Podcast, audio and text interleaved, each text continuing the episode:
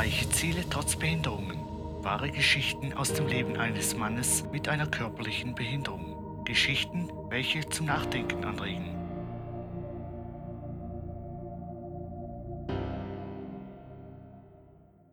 Herzlich willkommen zu dieser kleinen Special-Folge. Ich wollte eigentlich gar keine Folge mehr aufnehmen für den Podcast. Allerdings möchte ich doch noch mal kurz über ein wichtiges Thema heute sprechen, welches mir extrem am Herzen liegt. Und zwar ist es mir wichtig, dass ich mit den Geschichten kein Mitleid oder mich und meine Behinderung in den äh, Vordergrund stellen möchte. Ähm, denn eigentlich sind wir ja alle auf der einen und selben Reise. Ich bin ja auch kein allwissender Meister Niemand von uns ist perfekt. Auch ich habe meine Fehler und Schwächen. Es ist zum Beispiel total okay, Angst zu haben. Ich habe ebenfalls Angst zu telefonieren. Ich bin da, ja, ich weiß auch nicht, ich habe da immer ein bisschen Probleme, wenn ich da einen Anruf tätigen muss oder angerufen werde. Oder ich habe sogar auch Angst, Frauen, welche mir gefallen, auf offener Straße anzusprechen. Das gebe ich wirklich zu. Aber das ist vollkommen okay. Wichtig ist vor allem, dass du die Angst erkennst und daran arbeitest.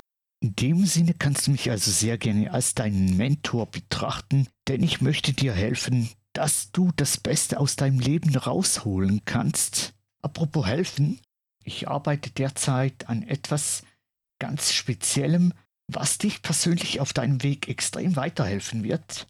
Und das absolut kostenlos. Wenn ich dich jetzt neugierig gemacht habe, dann abonniere unbedingt diesen Podcast, damit du nichts mehr verpasst denn ich werde das auf jeden Fall in den nächsten Podcasts launchen, würde ich mal sagen. Ich weiß noch nicht genau wann, auf jeden Fall sicher nächstes Jahr, vielleicht so gegen Frühling. Zurück nochmal zu den Geschichten.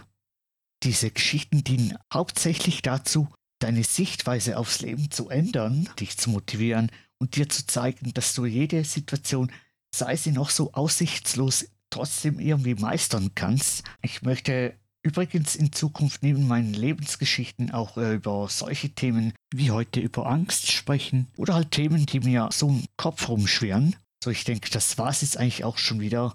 Ich wollte das nur mal kurz ansprechen, dass es mir wirklich sehr wichtig ist, dass ich durch meine Behinderung und die Geschichten keine Aufmerksamkeit auf mich ähm, beziehen möchte, weil das ist total lächerlich.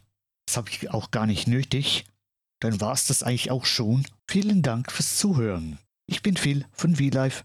Cheerio!